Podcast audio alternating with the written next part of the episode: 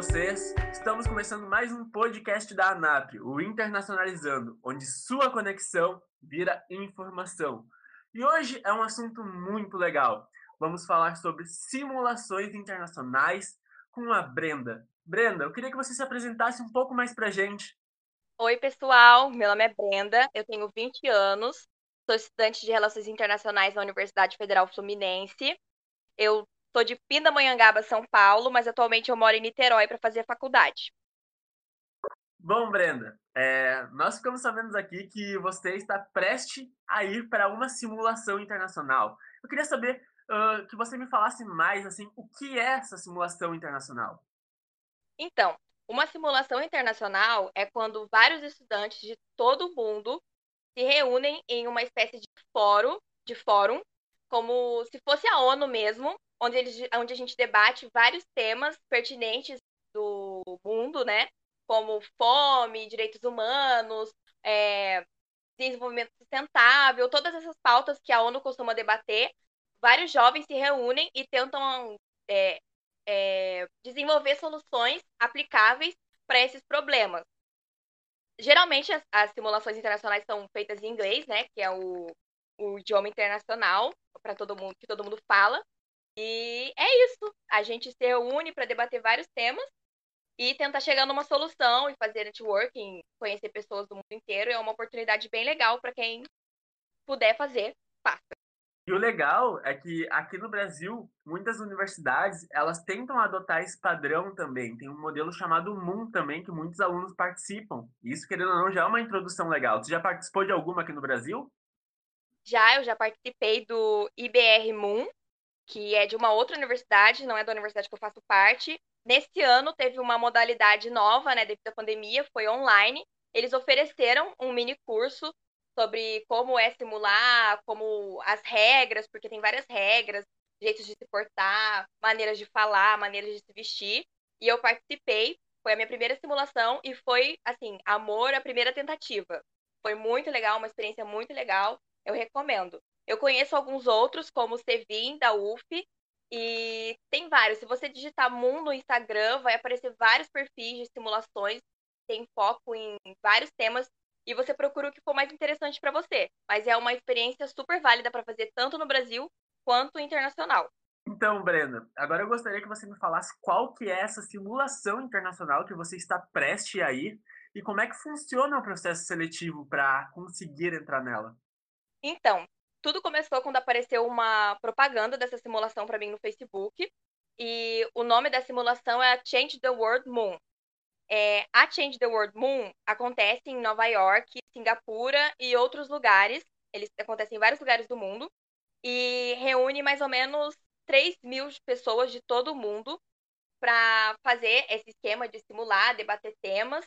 O processo seletivo é assim: você se inscreve online você faz um, marca uma entrevista, eles enviam um e-mail para você dizendo o, o, horário, que é no fuso horário de Roma, porque a ONG é italiana, é uma ONG que organiza essa simulação, é uma ONG italiana, Associazione Diplomatici, e aí você faz a sua entrevista e depois da entrevista eles vão te enviar um, um e-mail dizendo se você foi aprovado ou não para receber uma bolsa de mil euros que dá um desconto, é uma bolsa parcial que te dá um desconto para participar dessa simulação, dessa simulação.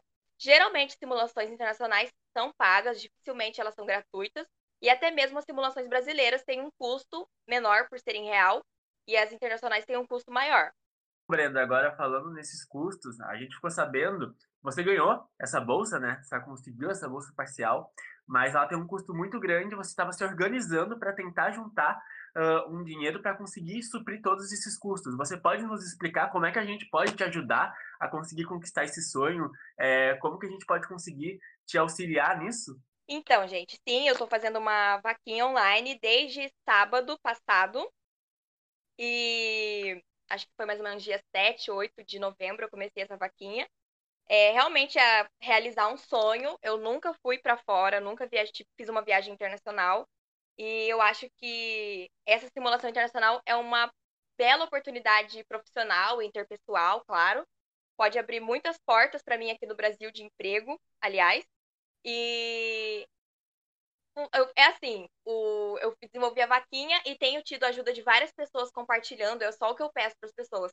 Se você não pode doar um real, dois reais, por favor, ajuda a divulgar, chegar em pessoas que podem me ajudar e divulgar mesmo. É a campanha de divulgação para que alcance a maior parte possível de pessoas que possam estar me ajudando e que acreditem também no meu sonho.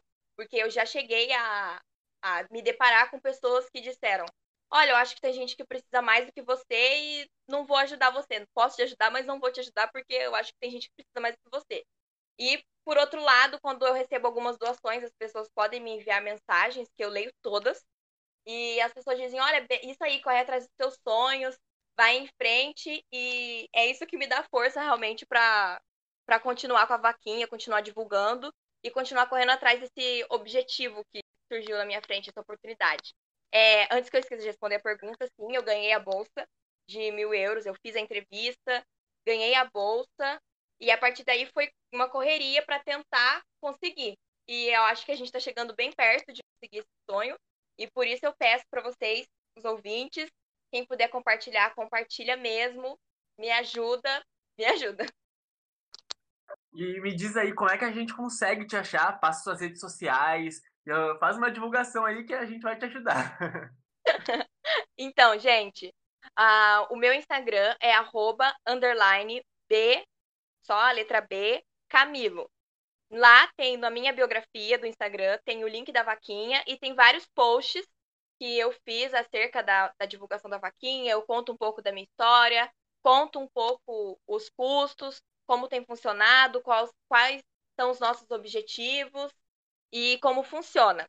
O meu LinkedIn é Brenda Ramos, também acho que não é difícil de encontrar. E o meu Facebook é a mesma coisa, é Brenda Ramos. Você. Mas eu acho que o mais prático é encontrar pelo Instagram mesmo. Se você tiver Instagram, é só digitar lá, arroba bcamilo. Você pode entrar em contato comigo, me mandar mensagem no direct, que eu vou responder, eu vou responder suas dúvidas se você tiver alguma dúvida. Se você se interessa em fazer simulações internacionais e tem dúvidas também, eu para explicar mais sobre o processo seletivo, eu estou completamente à disposição de tirar qualquer dúvida que vocês possam ter. E aqui, para finalizar, quais são suas expectativas acerca dessa simulação?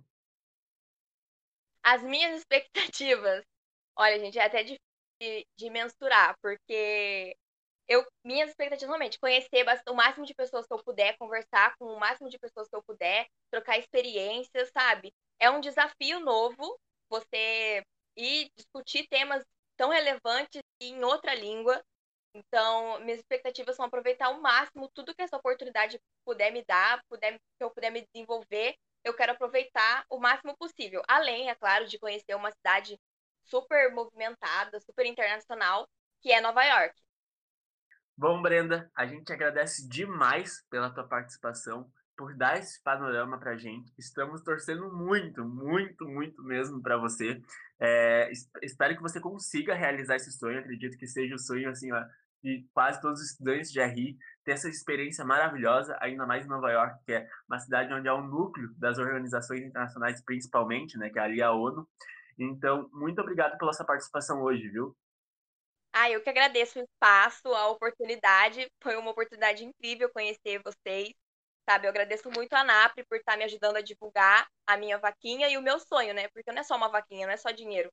É o meu sonho realmente de conseguir isso. Então, sério, muito obrigado. E a gente tá torcendo muito por ti, né? Então foi isso, isso por hoje, galera. É, vamos tentar ajudar a Brena o máximo. Quem puder divulgar, quem puder doar, por favor, vamos ajudar. E muito obrigado, Brenda. E agora a gente vê suas fotos agora na simulação, espero.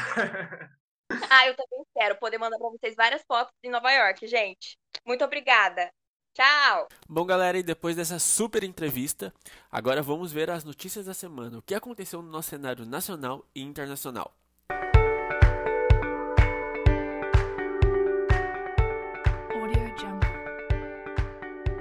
E para começar, uma relíquia da monarquia francesa foi leiloada no domingo, dia 15 de novembro. Um sapato branco que pertenceu à rainha Maria Antonieta, feito de pele de cabra e seda, foi leiloado em Versalhes, a oeste de Paris, por 43.750 euros, cerca em média de 282 mil reais. sapato bem caro. E nessa semana, três astronautas americanos e um japonês decolaram dos Estados Unidos rumo à Estação Espacial Internacional a bordo de um foguete da empresa SpaceX, novo sistema de transporte espacial da Agência Espacial Americana, a NASA, que após nove anos de dependência dos foguetes Soyuz da Rússia. E em luta contra o neonazismo e o extremismo de direita, o grupo Vovós contra a Direita na Alemanha completa dois anos. A fundadora do grupo, aos 70 anos, diz que, aspas, se o medo se espalhar e todos ficarem em silêncio, nossa democracia estará em perigo. Fecha aspas. Além do mais, o furacão Iota tocou o solo no norte da Nicarágua na última terça-feira, após causar destruição na ilha colombiana de Providência, e causa chuvas intensas e ventos de até 250 km por hora, que já derrubaram árvores e telhados de casas em sua trajetória rumo ao interior da América Central. A região já foi devastada há duas semanas pelo furacão ETA, que causou destruição e deslizamentos na Guatemala, deixou mais de 200 mortos e desaparecidos e afetou 2 milhões e meio de pessoas, segundo estimativas oficiais. E também o parlamento recém-eleito da Nova Zelândia já é um dos mais diversos do mundo, com quase a metade dos assentos ocupados por mulheres e a maior bancada LGBTQI+ da história. Houve redução nos representantes maiores, mas sua participação ainda maior em proporção que a do resto da população. E agora, na América do Sul, o presidente da Argentina, Alberto Fernandes, anunciou que enviou ao Congresso projetos de lei para legalização do aborto no país. Ele também disse, em vídeo publicado nas redes sociais, que a proposta inclui a obrigatoriedade de que a interrupção voluntária da gravidez ocorra dentro do sistema de saúde. Como também, além disso, a Câmara dos Deputados da Argentina aprovou o projeto de lei que cria um imposto extraordinário sobre grandes, grandes fortunas.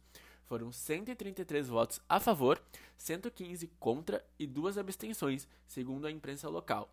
O texto agora irá para análise do Senado. E no Novo México, o Senado do Novo México aprovou a legalização do uso da maconha no país para fins medicinais e recreativos, por 82 votos a favor, 18 contra e 7 abstenções. A lei ainda será submetida à Câmara e depois precisa ser sancionada pelo presidente Andrés Manuel Lopes Obrador, que defende a descriminalização como parte de sua estratégia para combater o crime organizado. E um atentado suicida em um restaurante de Mogadiscio, capital da Somália, matou cinco pessoas e feriu outras dez, informaram fontes de segurança. Duas das vítimas eram policiais. O ataque foi atribuído ao grupo terrorista Al-Shabaab. Segundo relatos de autoridades e de testemunhas, o assassino se explodiu assim que entrou no restaurante. O estabelecimento fica localizado perto de uma academia de polícia da capital Somália. E também, Francisco Sagasti será o terceiro presidente peruano em menos de duas semanas.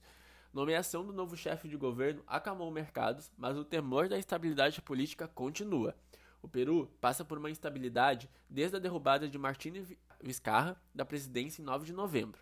O ex-presidente sofreu impeachment pelo Congresso, hostil a ele desde que iniciou uma série de reformas contra a corrupção. Em seguida, Manuel Merino, presidente do parlamento, tomou posse, mas renunciou ao cargo após cinco dias de poder, pressionado por protestos. A violência nas manifestações, na maioria em apoio a Vizcarra, terminaram com a morte de dois jovens. Além do mais, o ex-presidente boliviano Evo Morales assumiu a liderança do movimento ao socialismo, o MAS, partido do atual governo, uma semana após retomar o país. O presidente havia fugido da Bolívia há um ano. Após ser forçado a renunciar, ficou exilado primeiro no México e depois na Argentina, e voltou ao país depois da vitória do MAS na eleição presidencial em outubro. E também desesperados por combustíveis após meses de escassez, venezuelanos começaram a roubar petróleo do campo e Bernardos que pertence ao estatal PDVSA para refiná-lo de forma caseira, de acordo com dois funcionários da petroleira. E a quantidade de petróleo roubada é uma fração minúscula da produção da Venezuela, mas a atividade é um testemunho da crise pela qual passa a PDVSA, que não consegue mais abastecer a população local com combustível. E ao menos 37 pessoas morreram e centenas foram detidas em protestos em Uganda, devido à prisão do cantor e candidato presidencial Bobi Wine, em meio à campanha para a eleição de de janeiro no país da África Oriental. O Wine desafia o presidente Museveni, de 76 anos, que está no poder desde 1986. E também o tiroteio em um shopping center em Wisconsin deixou feridos e, segundo o prefeito da cidade, nenhuma das oito vítimas corre risco de vida. A pessoa responsável pelos tiros fugiu e está sendo procurada. Sua identidade não foi divulgada. Sabe-se apenas que um, que um homem branco com idade média entre 20 e 30 anos, e o motivo do tiroteio ainda não é conhecido. E ainda na sexta, nos Estados Unidos, o adolescente acusado de assassinar duas pessoas durante um protesto contra o racismo em Kenosha foi solto após pagar fiança. Kaya Whitehouse, de 17 anos, matou Joseph Rosenbaum e Anthony Huber durante uma das várias manifestações antirracistas em agosto. Uma terceira pessoa foi baleada pelo adolescente, mas foi levada ao hospital e sobreviveu. E no que vemos a Israel fez um ataque aéreo a alvos na Síria, que seguirão com ofensivas militares no país vizinho, mesmo com a derrota eleitoral de um aliado político, o presidente Donald Trump. Nos últimos anos, com alguma regularidade, Israel lançou mísseis em pontos na Síria onde acredita-se que há centros onde os iranianos exercem algum tipo de influência. No ataque da última quarta-feira, ao menos 10 pessoas morreram, onde 5 eram iranianos, de acordo com o Observatório Sírio de Direitos Humanos. Também, o diretor da Agência de Segurança Cibernética dos Estados Unidos, Christo Christopher Krebs, foi demitido sumariamente pelo presidente Donald Trump por expor a verdade. Classificou a eleição de 2020 como a mais segura da história americana, contradizendo os argumentos infundados de fraude eleitoral generalizada pelo seu chefe. A equipe de John Biden pede acesso às informações sobre a Covid-19 e pressiona os congressistas para que sua renda de emergência saia antes da posse do presidente eleito em 20 de janeiro. E também um grupo de países em desenvolvimento, liderado pela África do Sul e Índia, deve pressionar a Organização Mundial do Comércio, a OMC, para autorizar uma suspensão das patentes de vacinas e medicamentos contra a Covid-19. A proposta, apresentada pela primeira vez ao Conselho de Propriedade Intelectual da entidade no fim de outubro, é questionada por países desenvolvidos, porque, segundo eles, a medida impedirá o desenvolvimento de novas tecnologias e inovação na área da saúde. E também o mundo registra um novo recorde de mortes por Covid-19. O continente africano ultrapassa 2 milhões de casos, sendo apenas na África do Sul mais de 750 mil casos. O Japão entra em alerta máximo após recorde de novos casos. A Índia passa de 9 milhões de casos de Covid-19. O México supera 100 mil mortes. A França ultrapassa 2 milhões de casos. A Itália tem o maior número de mortes em 7 meses. E agora, o que tange aqui no Brasil? É, nessa semana, sabemos que foi a Semana da Consciência Negra. Infelizmente, ela foi marcada de uma, uma notícia trágica. A morte brutal de João Alberto Silveira Freitas, homem negro de 40 anos, espancado em um supermercado da rede Carrefour em Porto Alegre. Ganhou as páginas online de jornais estrangeiros na última sexta-feira. Beto foi espancado e morto por dois homens brancos que faziam a segurança de uma unidade do Carrefour na capital gaúcha. E para finalizar esse podcast, gostaria de trazer uma frase de uma filósofa, autora muito bem reconhecida, negra, empoderada e militante, que é Angela Davis. A frase dela se institui a seguinte: numa sociedade racista, não basta apenas não ser racista, e sim antirracista. E com isso, finalizamos nosso podcast de hoje. É, aguardamos vocês nas próximas semanas. Muito obrigado e tchau, tchau. Nos acompanhem nas redes sociais. Muito obrigado por ouvir o podcast da NAPRE, onde sua conexão vira informação.